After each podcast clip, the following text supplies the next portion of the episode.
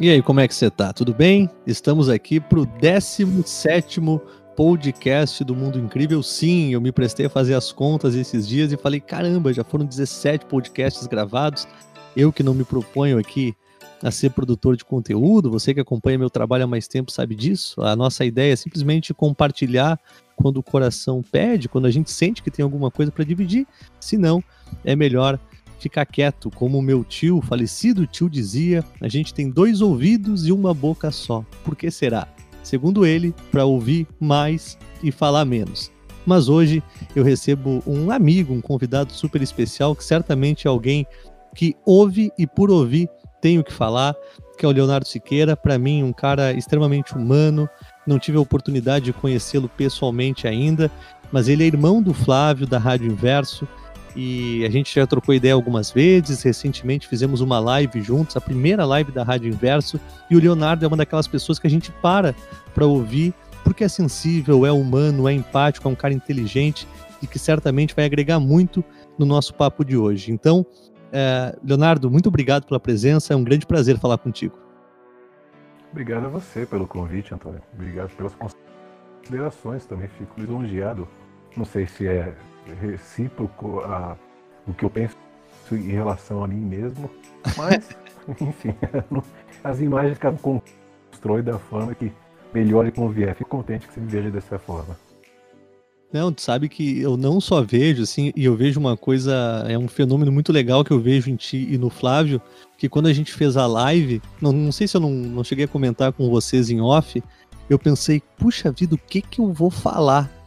Sabe aquela coisa de tu sentir que tá com pessoas que entendem muito mais do que tu sobre os diversos temas? Eu falei, quer saber? Eu vou ficar com o meu microfone bem quietinho ali e vou ficar aprendendo com eles. Até porque vocês são muito mais vividos, mais experientes, têm uma sensibilidade assim que eu considero é, muito bacana, então certamente agrega. Inclusive, não falei um negócio aqui no começo, que é o seguinte: se você quiser acompanhar o trabalho do Leonardo Siqueira, você vai lá no YouTube e procura Filosofia Inversa. É um conteúdo muito bacana, relevante, hoje numa era de tanta informação, que não agrega muito assim, a informação de todos os lados. Eu tenho certeza que o conteúdo do Leonardo vai fazer muito bem para você que está buscando se conhecer, se descobrir e tentar viver uma vida um pouquinho mais pacificada. Uh, Léo, nesse comecinho de papo, eu queria, assim, antes da gente já começar a conversar, porque aqui antes de começar a gravar a gente já estava trocando ideia, é saber um pouquinho mais da tua trajetória, né? Como é que foi a, a da tua infância até hoje para chegar nesse Leonardo Siqueira pensante do Leonardo do Filosofia Inversa? É interessante, esse é um caminho que eu, eu muitas vezes não faço para percorrer esse, essa, esse movimento que foi acontecendo para eu entender o que, que aconteceu para eu estar tá aqui. Não que seja para mim alguma coisa muito, diferente do que todo mundo é, mas enfim, como existe um caminho, um formato específico para cada um, claro que eu também tive o meu. E aí fico pensando como é que surgiu. A, a minha infância foi muito junto com o do meu irmão, do Flávio. A gente sempre questionou, sempre conversou muito. A gente era grande. É, a gente, nós éramos os grandes amigos próximos de outros amigos também, mas nós dois sempre juntos. E a gente sempre teve essa, essa questão da observação, do questionamento, da, da não aceitação de qualquer imposição gratuita que não fosse justificada por um argumento mais elaborado, por uma coisa mais plausível. Mesmo na uhum. infância é possível isso, né? Você pode, com as suas poucas palavras, se incomodar e se rebelar e, e, não aceitar qualquer tipo de imposição. E a gente sempre foi por esse caminho. E, e, uma coisa que eu acho que a gente herdou muito do meu pai é o gosto pela leitura. Que ele uhum. tinha uma biblioteca razoável e a gente gostava muito de ler. E, e a filosofia, inevitavelmente, foi um caminho que eu optei assim com meu irmão. Meu irmão, eu acho que sempre foi muito na, na área da literatura, mais um pouquinho do que eu, e eu na área uhum. da filosofia. E, e de lá para cá, eu, aí nesse ponto, eu já estou pulando, já estou com uns 15, 16 anos, eu mergulhei muito na filosofia, porque cada pensamento é, se direciona para um, um outro pensamento, para um outro contexto, para uma outra estrutura. Por que, que Sócrates de repente pensava desse jeito? Aí você vai nos pré-socráticos para entender.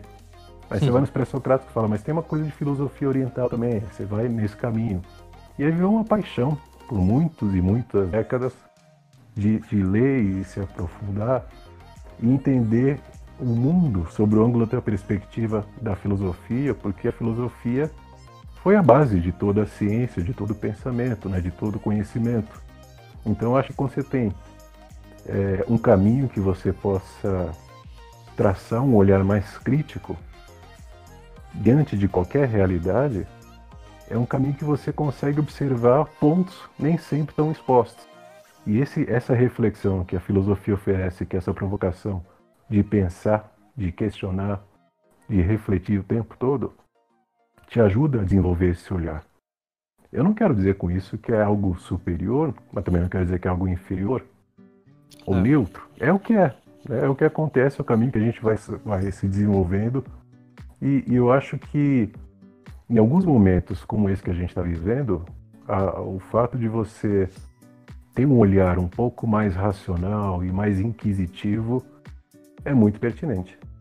Não, sem dúvida nenhuma. Inclusive, falando desse nosso momento, e a gente falava aqui antes de, de entrar no ar, um pouquinho mais cedo, sobre o quanto a gente se encontra confuso, perdido, até porque a gente não é educado a pensar. Se a gente for pensar na educação, e se fala muito nisso, né? Que o futuro são as crianças, a próxima geração, a gente tem que investir na educação, mas a gente não para para refletir o que, que se ensina, como é que se ensina, por que, que se ensina, se as escolas hoje estão de fato educando um ser humano para o mundo ou formatando novas engrenagens para um sistema que se repete, é um sistema que visivelmente é desigual, injusto, que não visa a igualdade ou uma oportunização maior para todas as pessoas. E hoje a gente colhe as consequências disso, né? Um mundo uh, vivendo uma pandemia, no Brasil especialmente, extremamente polarizado já há algum tempo, acho que já faz uns 4, 5 anos que a gente vem vivendo um extremismo político que hoje se reflete na nossa incapacidade de lidar com o coronavírus. E aí já aproveito para te perguntar, como é que tu está enxergando não só esse momento atual, agora, a gente está batendo esse papo aqui no dia 17 de junho de 2020. Você que está no YouTube pode acompanhar a qualquer momento. Mas como é que tu está vendo o Brasil lidando com a pandemia e toda essa polarização que a gente está vendo aí uh, da, da, massa em geral, mas sempre pautada pelos discursos políticos tão inflamados? A gente tem que fazer um retrocesso para conseguir enxergar esse momento agora de alguns séculos, alguns séculos atrás e e vai contextualizando até chegar nesse movimento. A gente é, é um país que foi colonizado com uma certa cultura específica, estou dizendo da cultura portuguesa, uhum. e, e, a, e, a, intenção de Portugal naquele momento não era fazer do Brasil essa potência, essa, essa, esse destaque, era usufruir das riquezas que tinha e, de certa forma, ter um, um campo, uma área geográfica maior sob seu domínio. Isso foi se estendendo, né, com várias, aí todo mundo conhece as, as variantes dessa história, mas a mentalidade ficou sempre dessa forma, ou seja, o colonizador dominante com o dominado aceitando. Muitas vezes, no, em princípio, quando aconteceu essa história, estou dizendo né, em 1500, né, não era uma uhum. coisa tão simples de se impor. Mas com o passar do tempo, com as ofertas, com as promessas, com os conhecimentos novos que eram trazidos, a gente começou a se interessar, a gente como brasileiro. E isso foi acontecendo, a gente foi sempre muito subserviente em relação aos poderes, às intenções, e foi aceitando seguir um rastro, muitas vezes com a cabeça abaixada ali sobre um cabresto, sem chegar aos lados, porque era assim que os poderes maiores diziam. Soma isso a escravidão, que essa, essa parte terrível que o Brasil claro. passou, como outros países do mundo, mas sempre nesse, nessa opressão de dominador e dominado. Né? E aí a educação também seguiu esse padrão. A educação seguiu essa linha de pessoas que precisavam aprender em massa, mas que pudessem servir para alguma coisa útil, ou seja, para a indústria grande, que tivesse um trabalho no final, mas a indústria também oferecia as linhas que a pessoa tinha que aprender o caminho que ela tinha que entrar para depois, no futuro, entrar nesse, nesse grande mundo dos negócios. Agora, isso não foi uma coisa premeditada, arquitetada por uma meia dúzia. Foi se, foi se construindo gradativamente, foi acontecendo e a gente foi aceitando. Né? A gente tem um sistema de ensino onde na, na, na, na em 1930, por exemplo, 70% da população era analfabeta. Né? Então você imagina o caminho de lá para cá, 90 anos depois, e ter que é, alfabetizar milhares e milhares de pessoas. Então o Brasil tem um histórico de desigualdade muito grande que se aplica não só financeiramente, mas por consequência na saúde, na educação, em tudo. Então a gente cresceu de uma forma geral, a gente como brasileiro, sem tantos meios educacionais e com muitas crenças que travavam, com muitas superstições, com muitas ideias já pré-concebidas do que era o certo e o errado. E o hum. poder foi se é, absorvendo disso, foi usufruindo dessa questão. E a educação nunca foi muito construída, nunca foi muito acelerada, nunca foi muito desenvolvida. O Brasil nunca teve a intenção de ser protagonista nem nesse sentido também. Hoje, passados um pouco de alguns séculos, o que para a humanidade não é tanta coisa, quanto mais 90 anos depois, o que a gente está falando de 1930, Sim. a gente hoje passa, sofre o reflexo dessa deseducação ou dessa não educação que todos nós sofremos e agora temos o poder de votar, de eleger. Então, qual é a consequência? A gente vai buscar o, naquele arquétipo do brasileiro de buscar um, um herói, de buscar um salvador, de buscar um, um rei. Né? O Brasil ainda tem muito essa ideia monárquica implícita, ainda que na prática não seja, alguém que Sim. possa salvar sem ter muito conhecimento do que está fazendo. Né? Então você vê no caso atual, quando o Bolsonaro estava em campanha, ele dizia que não entendia de economia. Ou seja, se eu não entendo como gerir o dinheiro de um país, então eu não consigo administrar um país. Isso está claro. Mas para a maioria das pessoas não. E tanto foi que ele ganhou. Então o despreparo é uma consequência de todo esse caminho que a gente traçou e é também o poder, eu estou dizendo a presidência, o poder executivo, os seus ministros e uhum. tal, a, o reflexo disso, de pessoas despreparadas, de pessoas não, que, que não têm um conhecimento adequado para levar para frente a administração de um país, a educação, e isso vai, vai criando uma crise enorme. Agora, esse é um ponto.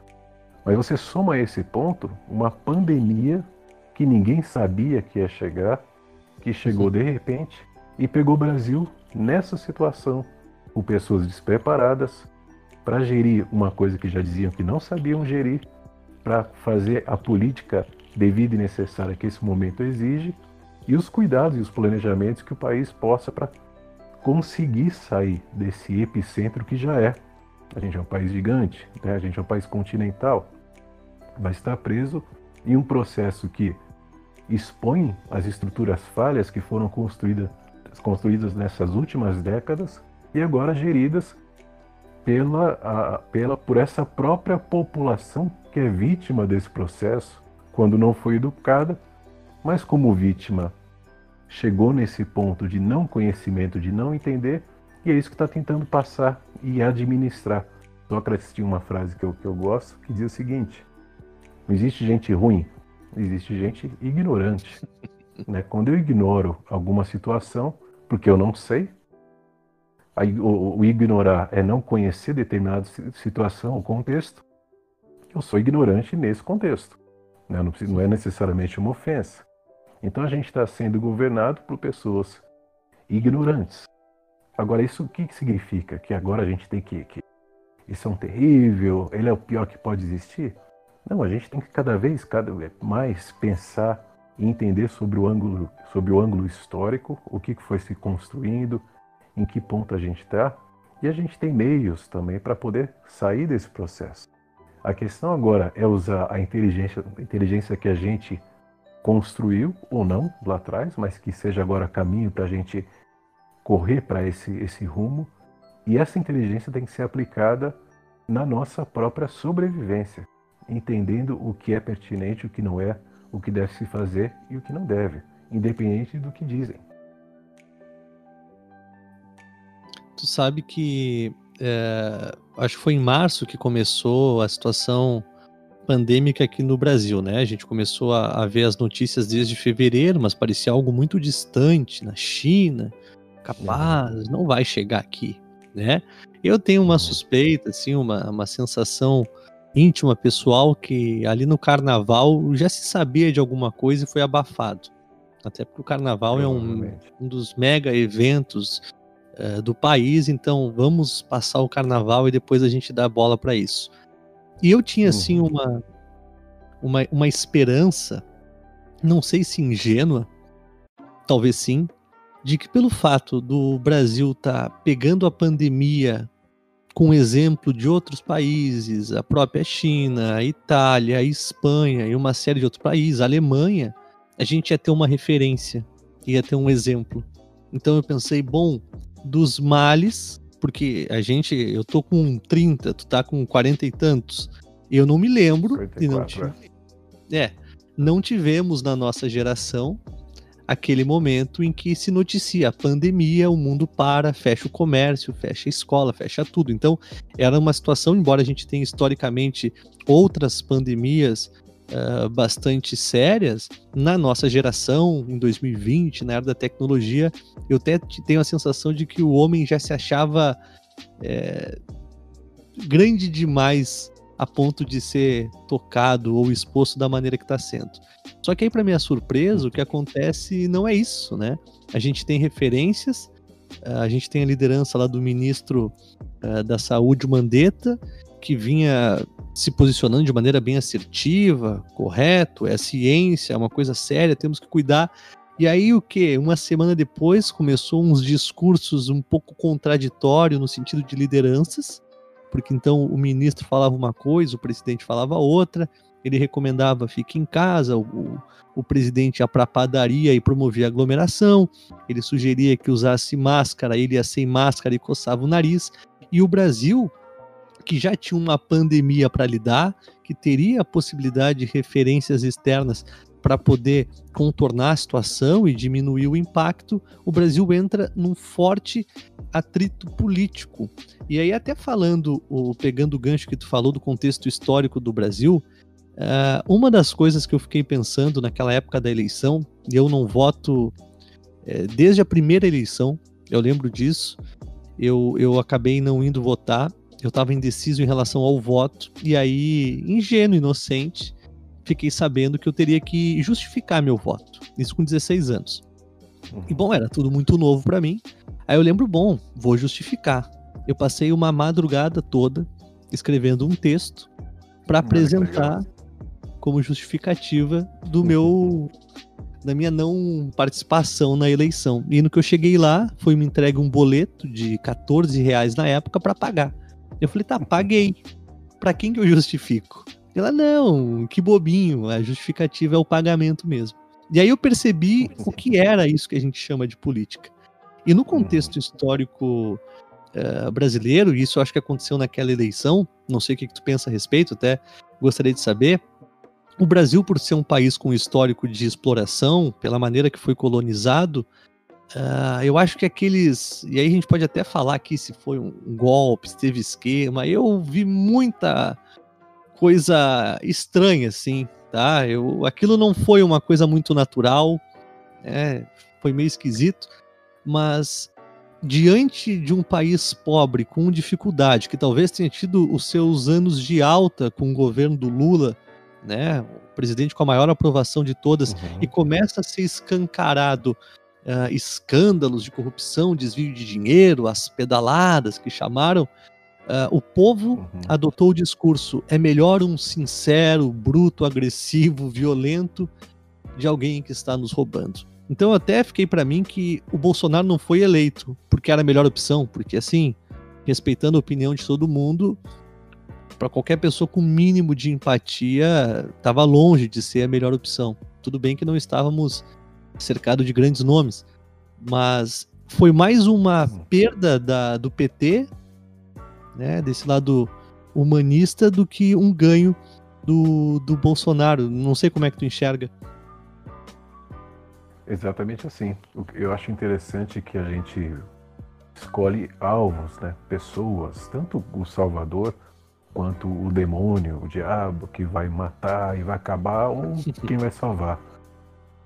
Aí se você for pensar o que aconteceu no, nos anos atrás, eu, eu, acho interessante que um dos trabalhos que eu faço já há alguns anos, comecei com meu pai lá atrás, é consultoria de empresa. Uhum. E, e eu chego nas empresas e quando falo com o empresário, eles falam assim, porque o governo do PT é aquele governo corrupto, eu estou dizendo isso antes do, do Bolsonaro. Eu não, não, não, o poder não vai voltar nesse, nesse, nesse, nesses ladrões. Aí, eu, como eu vejo a parte financeira da empresa, eu só ouço isso, essa parte eu não intervenho, porque cada um tem o seu, a sua liberdade de pensar o que quer. Mas é justamente nos anos do governo do PT, eu estou dizendo especificamente do Lula, é que a empresa mais faturou, mais estava bem, mais tinha lucro, mais empregava tal. Eu não estou dizendo também com isso que é uma, uma, uma característica de quem estava governando, mas de toda a estrutura que estava ali inserida enquanto estava governando. Né? Tem um monte de, de profissionais, teve naquele momento, coisa que agora carece. A gente não vê um, uma pessoa é, com uma inteligência a mais dentro desse governo. Quando tem, sai, que foi o que aconteceu com, com o ministro da Saúde. O que eu penso é, é que, por essa característica do povo, a gente elege muito a pessoa. Quando a gente tem que uhum. eleger a estrutura, né? eu quero uma estrutura mais voltada para o social, eu quero uma estrutura democrática, ou a democracia não me importa, como muitos têm falado, que volte a era militar, que o, que o exército vai para a rua, mas na prática, o que significa isso? É o exército na rua. Por que, que eu gostaria que me impedissem de ter minha própria liberdade? Não, não, é, é, muita violência, o exército na rua vai acabar. Mas essa violência está sendo gerada por quem? Né? Como, o que está acontecendo? Será que é um fruto de uma desigualdade que a gente alimentou por vários séculos enquanto isso não acabar? Não resolve? Ou uma pessoa lá com a sua capa de herói e coordenando exércitos resolve tudo. A gente tem exemplo disso, eu acho muito interessante, que sempre tem essa coisa de esquerda e direita, né? Mas hoje está muito uhum. confusa, porque a política da Venezuela, do Maduro, ali o generalzão com todo o exército, é exatamente a política que o Bolsonaro está querendo implantar. Uhum. Agora, isso é esquerda ou direita? Então fica uma coisa um pouco diferente.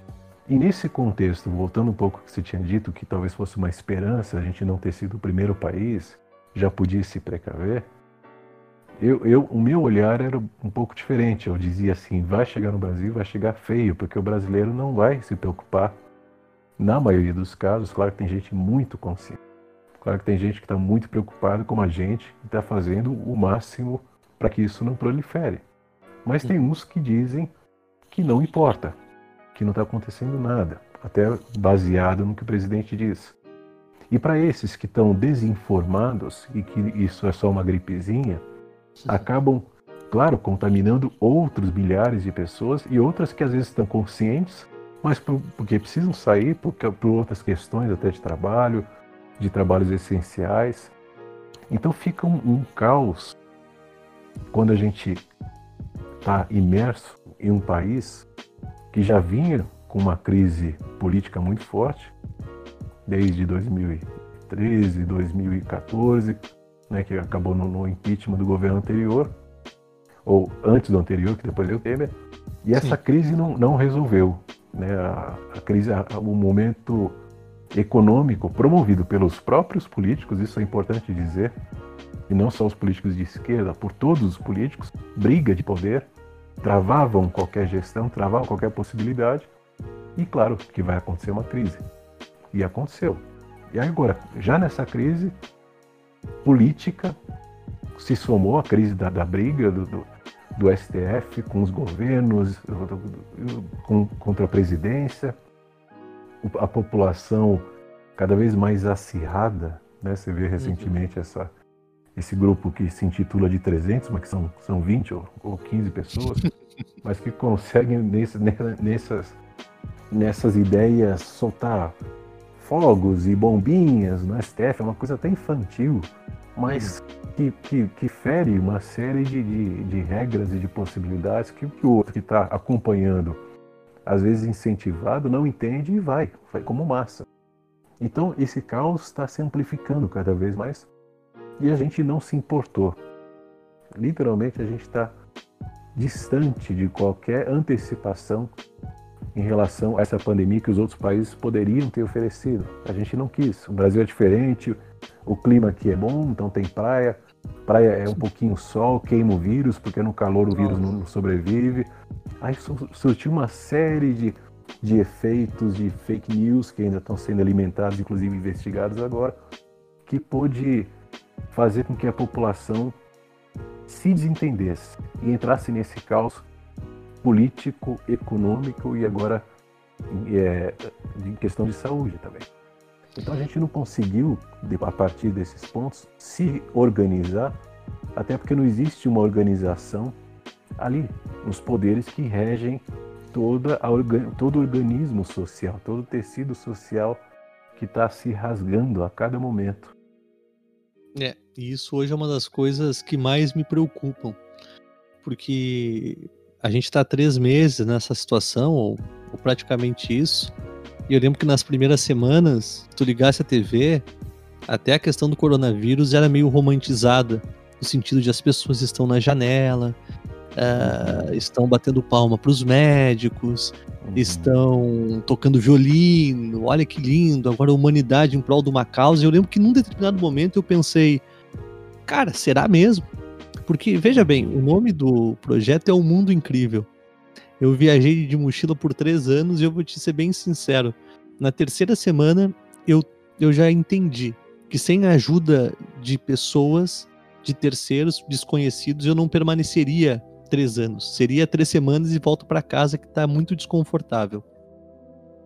E talvez eu tenha criado em mim, na ideia do mundo incrível, um mundo onde as pessoas amam, que não tem maldade, que a gente vai se abraçar, vai se perdoar. E aí teve um momento em mim, assim, meio que uma nostalgia de algo que nunca aconteceu. Talvez o um sentimento em mim de que, nossa, agora como é uma coisa é, global, como o mundo parou, talvez a gente comece a pensar na nossa vida, nas nossas prioridades. Até acho que isso está acontecendo em micro-universos, individualmente, algumas pessoas, mas no sentido coletivo, isso durou duas semanas e depois a gente voltou com toda essa polarização.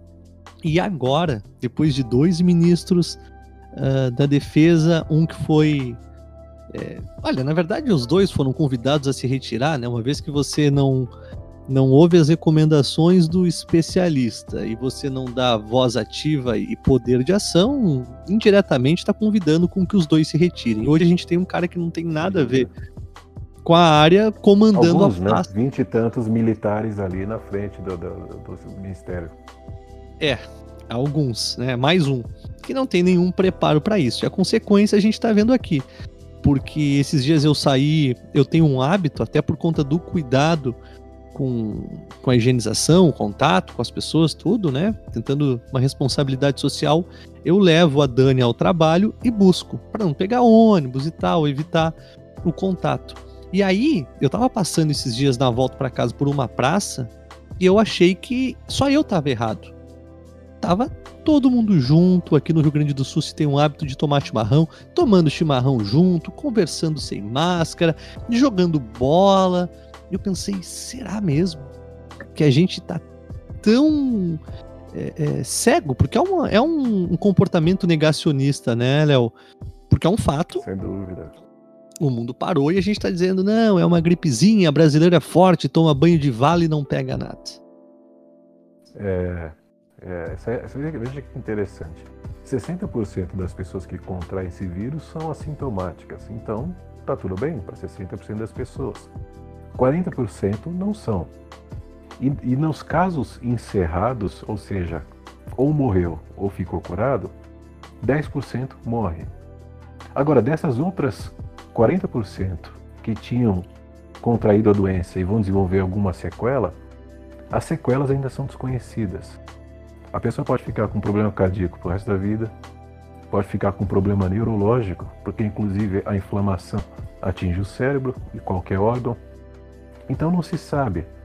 Tem pessoas de, de, de senhores de 90 e tantos anos que eu vi já foram curados com várias doenças pré-existentes e está tudo bem depois do tempo. Até, até, até os exames complementares sendo fei serem feitos, está tudo bem. Outros jovens, professores de educação física, sem nenhum histórico, morreram rapidamente.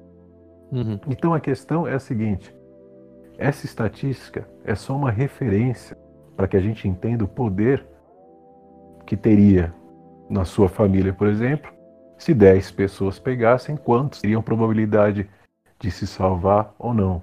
É uma referência. Né? Agora, a gente se pautando, querendo olhar só um lado da moeda e negando que isso pode causar um estrago permanente na minha vida, porque eu não quis usar máscara, ou porque eu não quis me distanciar um pouco, é uma responsabilidade tão grande, não só em relação à própria vida da pessoa, que, que não está preocupada que essa vida se estenda, como da vida do outro, que às vezes por ignorância, por não conhecimento, está ali exposto.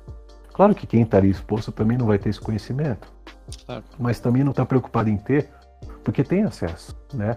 A gente está sendo bombardeado pela mídia, que, de certa forma, sensacionalista, hum. tenta mostrar essa coisa pesada tal, e está sendo realmente muito pesada a mídia. Mas eu acho que, ainda que seja sensacionalista e pesada, o Brasil precisa disso.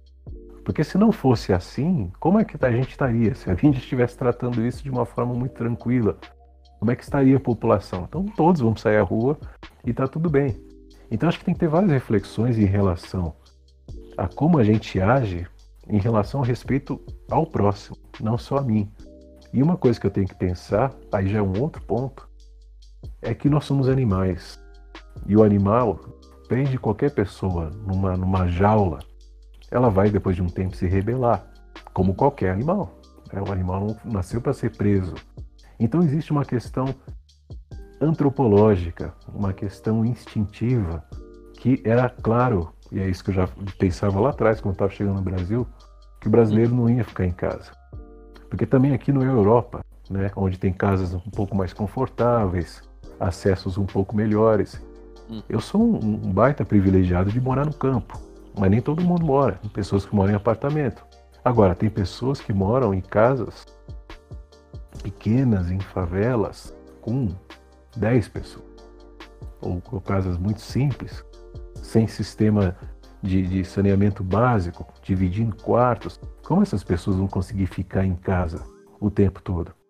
É a mesma coisa que está acontecendo na Índia. Inevitavelmente hum. não vão vão sair. Então, um governo precavido já pensaria: bom, é como não vou conseguir segurar todo mundo, como vão sair, em saindo, o que, que a gente pode fazer? Eu vi uma notícia hoje que, que um grupo de, de, de empresas, junto com. Na região de Campinas, não sei se é a Unicamp, uhum. eles estavam fazendo um, um tecido que ele é imantizado com prata e essa coisa seria, seria uma máscara perfeita, onde o vírus não passaria. Sabe, uma máscara mais avançada. É um tecido que, que ele, é, ele é usado para algumas coisas, é, para laboratórios e tal, e eles querem botar isso para uma escala maior para confeccionar máscaras. Então, com a tecnologia que a gente tem, a gente conseguiria criar um monte de artifícios para que as pessoas, ao saírem, já que não vão ficar em casa mesmo, todas, sempre, a gente teria equipamentos, teria meios, teria é, suporte para que essas pessoas não se contaminassem tanto. E, por outro lado, se o Brasil tivesse estruturado como um país onde a parte social foi bem cuidada e a gente se preocupa com a saúde, já teria construído de antemão já todo o sistema para que, caso essas pessoas ficassem doentes, fossem tratadas nos hospitais. Uma coisa que a gente viu, e essa pandemia revelou, porque quando a gente está vivendo problemas, a gente expõe o que a gente tem de mais destacado. Uhum. A gente viu que o sistema de saúde no mundo inteiro é ruim, né? Sim. Como é que uma pessoa pode fazer um teste que está com coronavírus, está tá contaminado, e vai para casa, vai fazer quarentena em casa. Mas e se passa mal, e se começa a piorar, Aí acontece o que aconteceu na Itália. Pessoas dividindo casas e um morto no quarto ali, não podia sair, não podia entrar naquele quarto. Então, coisas absurdas que a gente remete ao sistema econômico. Né? Por que, que o mundo deixou que a saúde colapsasse a tal ponto? Tem países que foram muito mais preparados e esse tipo de coisa não aconteceu. Então, já que a gente não tem um governo que se preocupa com a saúde e que oferece um planejamento para que a gente possa sair com segurança, tem que haver a consciência. Mas se lá atrás a consciência não foi incentivada e, ao contrário, foi travada por uma série de outras questões de, deseducacionais, né? A gente acabou ficando perdido nesse caos em que o brasileiro está hoje. E repara que toda vez que surge um problema sério, é nesse momento em que as minhas virtudes ou os meus defeitos, só para um efeito de, de, de, raciocínio, defeitos e virtudes são muito relativos, mas vamos usar só para elaborar isso. Ele se expõe. Né? Então, se eu sou uma pessoa muito nervosa, muito irritada, eu vou, nesse momento, ser ainda mais. Se eu sou mais tranquilo, eu vou conseguir segurar isso bem. Né? Tudo, tudo que eu tenho, eu vou expondo. Agora, você falava da, da, da, dessa questão do presidente. Ele não se mostrou essa pessoa como é agora, porque ele não tinha sido apertado tanto. E agora está uhum. sendo. E ele expõe o que ele é. Ele expõe esse lado menor, esse lado mais, mais vulgar, mais curto em relação a, a planejamentos, a, a organização. E a população agora está à mercê disso. Então hoje são mais ou menos 30% de, das pessoas que ainda apoiam esse tipo de prática, por não conhecerem o que poderia ser uma prática melhor nesse momento. E no momento onde a gente mais precisou de uma administração, eu como você, eu também não voto. Há muitos anos. Mas eu, eu confesso que eu acho que eu deveria ter votado. E na próxima eleição provavelmente eu vote. Porque a gente percebe que, que a presidência não tem tanto poder tem muita coisa por trás, tem muita estrutura econômica, que estão ali no poder, no controle real. Mas esse pequeno poder que, que um poder executivo tem pode ser tão nefasto e tão trágico em situações específicas que não vale a pena eleger qualquer um. Né? Então a gente tem que fazer uma série de elaborações e questionar até que ponto a gente não é responsável direto por culpa ou por dolo a uhum. gente tem a, tem a intenção ou não, mas por isso que está acontecendo para todos nós. É. É, eu tenho pensado também. Eu não voto desde os 16, então já foram algumas eleições aí, mas eu fico pensando se na próxima. Porque eu, não, eu, eu acredito que, bom, o voto tem um impacto. Eu tenho um lado meu, assim, meio meio pé atrás, assim, meio teoria da conspiração, sabe? Enquanto houver possibilidade uhum eu não sei, sabe? Eu vejo um papel uhum. de grande manipulação, a gente, enquanto massa, é enxerga muito pouco. Então, eu, assim, ó, eu acredito na urna, mas tenho receio. O próprio caso do Covid, né? Pela, pelo... É que a gente não sabe, eu não sei se isso é um lado um pouco pessimista da minha parte, mas assim, se daqui a 20 anos fosse comprovado que o vírus foi solto propositalmente para um controle chinês da economia, eu não ia ficar surpreso. Eu acredito nisso hum. agora? Não, eu não me pauto nessa verdade. Mas eu desacredito também não. Sabe? Entendo, também não. Entendo. Eu, sou, eu sou como você. Eu penso desse jeito. Mas a gente consegue ver que a gente está sendo refém de uma série de. Vamos voltar para aquele ponto da, da, da, da caverna, que eu sempre gosto de falar da caverna de Platão. Uhum. A gente está vivendo todo mundo dentro dessa caverna e achando que essa é a realidade.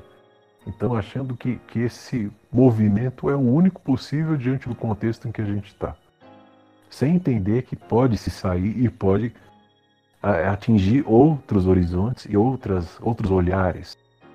Agora, a política nunca ofereceu isso para a gente, porque o, país, o Brasil sempre foi um país de muitos poderes dissonantes, porque a desigualdade é muito grande. Né? Quando a desigualdade é muito grande, sempre o, o grupo que tem mais poder tende a dominar o outro. Isso foi sempre assim, sem muita preocupação. Você pega outros países em que, países nórdicos, por exemplo, em que o IDH é melhor, que a administração funciona, não existe essa, esse espírito de ganhar, ganhar uhum. sobre tudo e sobre todos. Que tem no Brasil, mas também tem nos Estados Unidos e tem em muitos outros países que tem essa linha, inclusive na China, que se anuncia socialista. Mas é o mesmo, é o mesmo movimento. Aí a gente antecede e começa a pensar que é uma questão do humano, do humano desequilibrado para impor práticas em desequilíbrio. Porque naturalmente, animal que somos, a gente não está preocupado em ficar acumulando em detrimento do outro que ao meu lado passa fome. Né? E, e, criar essa desigualdade cada vez maior. Animal nenhum faz isso. Né? Então o ser humano foi condicionado, foi formatado, e isso a gente vê com mais ênfase no Brasil, pela educação que não aconteceu, e alguns países da África e América Latina também, de, de achar eu preciso, por ter sofrido tanto, acumular cada vez mais. Quando eu tenho oportunidade de acumular, eu vou fazer o máximo para acumular. E não quero nem saber quem está do meu lado, eu passo por cima de quem for, porque eu preciso sobreviver, já que eu sofri lá atrás, ou meus pais, ou meus avós. Eu venho, às vezes, de uma linhagem de, de, de escravos. Então, eu, eu, brasileiro, tenho histórias diversas. E esses traumas inconscientes vão me movendo para um determinado egoísmo que eu não enxergo que, na verdade, quando eu vou distribuir, eu tenho mais possibilidade de crescer. É justamente esse movimento que você falou na sua, sua viagem de três anos. Sozinho você não faria, não tem como. Quando você distribuiu possibilidades, a coisa aconteceu. Então, quanto mais a gente distribui, mais fácil é para todo mundo, porque as forças né, pegam um peso muito grande. Carrega sozinho ou carrega com várias pessoas. É muito simples, né? Então a gente nunca teve essa mentalidade. E hoje a gente paga o preço disso. Ao mesmo tempo, a gente tem agora a possibilidade de enxergar isso como nunca. É. Nunca antes. A gente nunca viu uma situação tão extrema e tão caótica no Brasil. Nunca, nem na gripe espanhola foi assim. Uhum. O Brasil está passando uma, por uma situação inédita. Ou seja, um poder que veio há tão pouco tempo dizendo que ia transformar o Brasil e o povo acreditou, está mostrando que não vai. E agora, qual vai ser o nosso próximo passo? É exatamente isso que eu ia querer. Eu, eu queria perguntar para ti, assim, porque lá no começo a gente tinha um entendimento de que o que a gente faz hoje em relação à contaminação, infectados, leitos, UTI e afins, que a gente faz hoje vai aparecer como consequência daqui a 14 dias.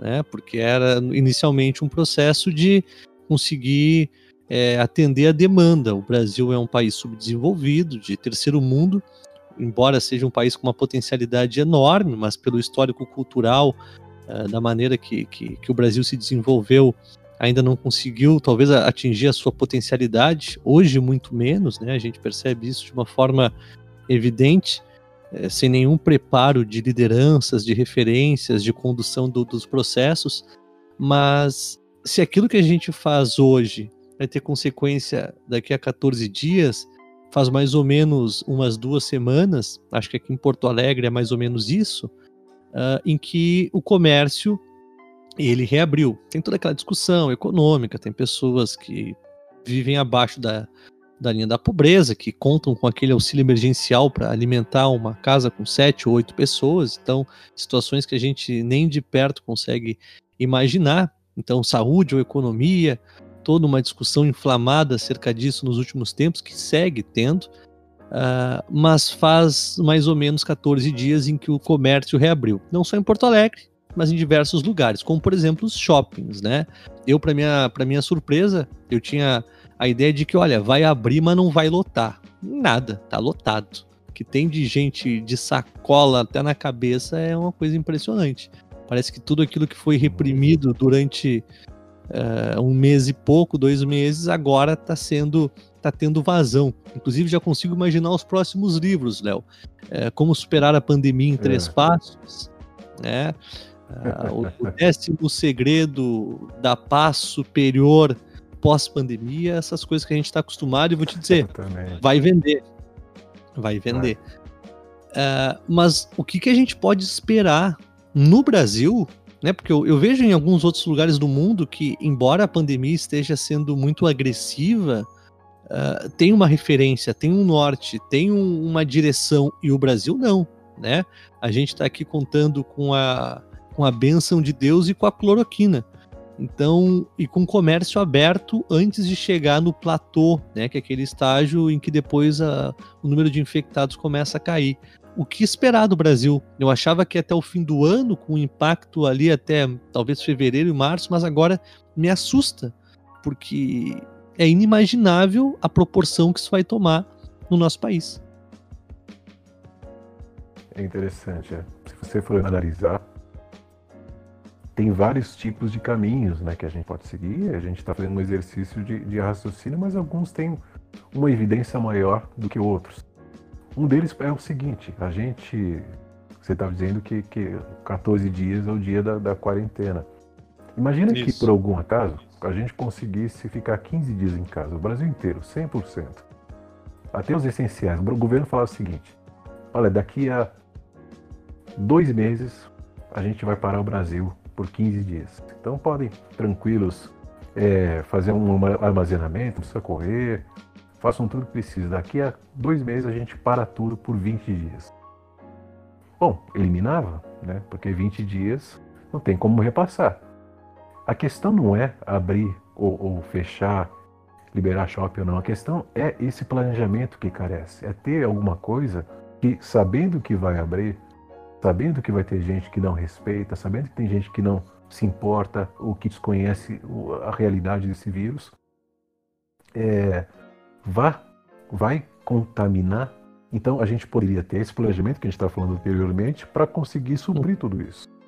Mas então não tem. E esse planejamento é pior do que o próprio vírus em si, porque é, é infinito, né? Qual vai chegar o momento em que a gente vai parar por não ter tido planejamento? Ou em algum momento vai ter que haver um planejamento? Será com esse governo? O governo cai? O governo fica?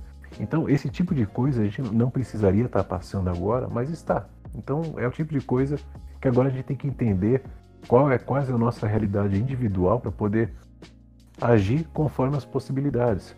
A gente foi tentando controlar ou passar o controle para alguém que dizia que era o controlador absoluto.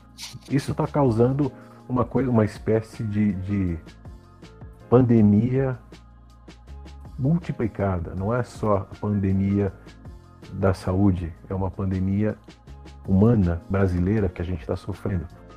Esses dias eu tenho visto, comecei a assistir por uma questão que é tudo muito escondido, é tudo muito, é muito tabu, mas a Netflix lançou e eu quis ver o documentário de Hitler. Uhum. E eu achei impressionante as, as analogias, as, a, o discurso do conservadorismo. Temos que voltar e resgatar os valores antigos e não temos Parece. que aceitar o povo chegando de fora, esses estrangeiros, nós somos mais, Brasil acima de tudo, sabe? Esse separatismo é uma coisa muito pesada. Agora, você vê que em 1930 isso deu certo na Alemanha. E no Brasil também, porque Getúlio assumiu mais ou menos nessa época, também com golpe militar. É, então, a humanidade estava nesse espírito. Depois, por esse excesso, essa força excessiva, esse totalitarismo, a humanidade sofreu e mudou. Fomos para um caminho mais aberto. Agora parece que a gente está voltando para esse caminho, não só no Brasil, mas em várias partes do mundo. Só que o Bolsonaro está fazendo o favor de encurtar esse caminho, é. de mostrar que é um caminho ruim em menos de dois anos. Porque se fosse uma administração boa, se ele tivesse tido a inteligência de fazer uma, um, progresso planejado, tudo muito bem feito, e o Brasil fosse uma referência nesse ponto, aí que ele virava um herói de fato. Mas não foi o que ele fez, ele foi para um caminho totalmente atrapalhado e tropeçando em tudo que é coisa. Aí a gente vai passar agora a pandemia, mas ainda tem a economia, né? A economia, mas ainda tem a política, se fica esse sistema ou não. Agora, qual vai ser o futuro? O que eu entendo é que todo país muito rico, como o Brasil é, ele acaba sofrendo o interesse de vários outros. Uhum. historicamente, né, Napoleão, vamos, vamos para lá atrás, ele invadia países porque ele tinha interesse em alguma coisa, né, alguma riqueza, algum, alguma oferta que aquele país podia mostrar. Podia oferecer. Níger, que é um país na, da, da, da, África, uhum. é um dos maiores em reserva de urânio. E é um dos países mais pobres do mundo. Não é coincidência. Né? É um país rico, extremamente rico naturalmente, e extremamente saqueado pelos poderes. E isso é o que acontece no Brasil há tantos séculos. Né? O ouro que tinha no Brasil foi levado quase todo para a Europa em, um, em uma, uma, fase. Então a gente foi sempre saqueado, não é o governo do PT, não é o, o, Bolsonaro, não é o Lula, Dilma, o Fernando Henrique, o Itamar, quem quer que seja. É a mentalidade do brasileiro é de saquear e se aproveitar do outro. É, alguns fizeram isso com mais força, outros não. Alguns fizeram menos e a mídia diz que foi mais porque tinha algum interesse. E nunca foi a realidade exatamente apresentada como a gente gostaria que fosse, uma realidade um pouco mais próxima da verdade. É o que você disse, a política é sempre manipulada. E é, de fato é. Soma a gente ser um país rico, que foi muito saqueado, e agora nesse caos vamos ter que tomar um rumo. Qual será? Eu não sei. A gente não tem ideia do que vai acontecer. Mas o que a gente. Hã? Literalmente, nem ideia. Sim. Exatamente. Mas a, a longa, a distante clare, clareza de ideia que a gente pode ter é que vai ter que acontecer alguma coisa muito interessante no sentido positivo. Porque o caos está tão negativo, a quebra do, do financeira do país pode acontecer depois de tanta, tanta, é, tanto atraso administrativo, que a gente vai ter que ter uma solução um pouquinho melhor do que o que a gente estava antes. Então, sabe aquele choque de, de melhorias até equilibrar um pouco em relação ao estrago, ao grande estrago que foi feito. Eu acho que essas melhorias vão acontecer em determinado tempo. Não sei quando e não sei por quem, mas que inevitavelmente vão acontecer para que o colapso não seja geral. Então vai acontecer uma série de mudanças. É, como diria o Einstein, né? No meio da dificuldade encontra-se oportunidade. E oportunidade para fazer coisas diferentes, criativas, positivas, num coletivo é, mental amoroso, a gente vai ter. Né? Porque a coisa está é, rumando aí para um, um, destino bem, bem nebuloso. Uh, Léo, eu quero te agradecer. O papo foi. Só, deixa eu te interromper um pouquinho, só para complementar isso. É, é, você falou que o, o futuro o, o, bem nebuloso, mas aí tá de novo. A gente elege os heróis e agora a gente é o herói. Né? Agora a gente é o Brasil para poder salvar. Diante dessas realidades, a gente pode ter esse rumo. Mais uma vez, mais uma chance, num momento péssimo, crítico, cheio de turbulências, mas nessa onda que está fazendo com que esse barco balance tanto, chega um momento em que ele para. Né? Aí, aí vem a tranquilidade, a maré calma, e a gente pode tomar uma atitude. E a gente pode. Será que a gente vai querer? Tomara. Oportunidade a gente vai ter, mas sem dúvida, eu acho que esse ponto que tu, tu toca, ele é, é fundamental, né? A gente tem esse padrão comportamental de eleger, de eleger heróis e vilões e muitas vezes a gente se coloca também como vítima, porque esse papel de vítima nos tira da responsabilidade de fazer alguma coisa a respeito. E acho que agora é, ou a gente faz, ou a gente faz. Né? Essa é uma das Exatamente. oportunidades que está ficando bem escancarada. É, mas eu queria te agradecer, porque o nosso papo é, aconteceu, já vai uma hora que a gente está conversando. E eu que queria legal. te agradecer de coração, assim, é, pela, pela oportunidade. É sempre um prazer conversar contigo, te ouvir acima de tudo. Me sinto quase que numa aula, sabe? E, e para mim é, é, é, muito agregador, muito enriquecedor. Esse podcast aqui ele vai ficar disponível no canal do YouTube para você que está nos acompanhando ouvir a hora que for. E vamos marcar outro, Léo. Foi muito legal para mim, especialmente. Tenho certeza que para quem está ouvindo também. Vamos marcar outro que eu tenho certeza que, que vai ser legal poder te ouvir mais um pouquinho.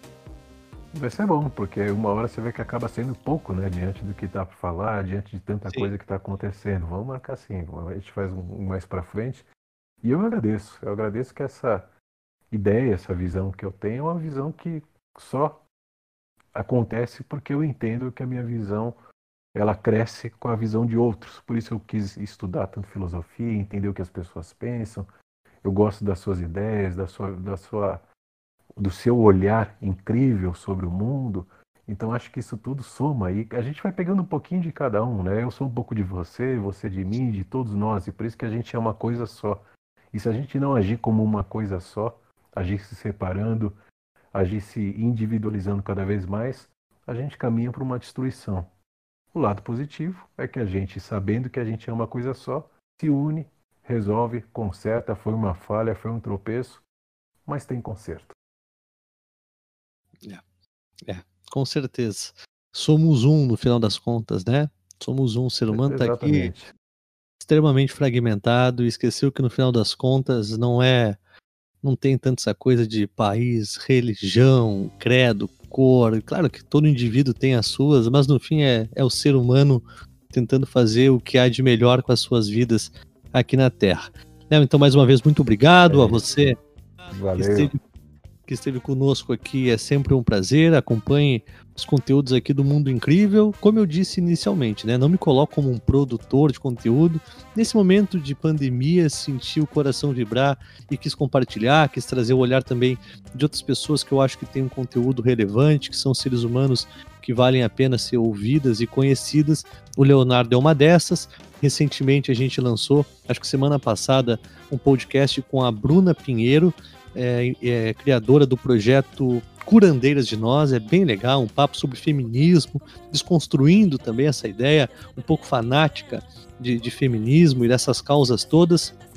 Enfim, fique à vontade entre nós. Obrigado, fique bem, se cuida e até a próxima. Valeu!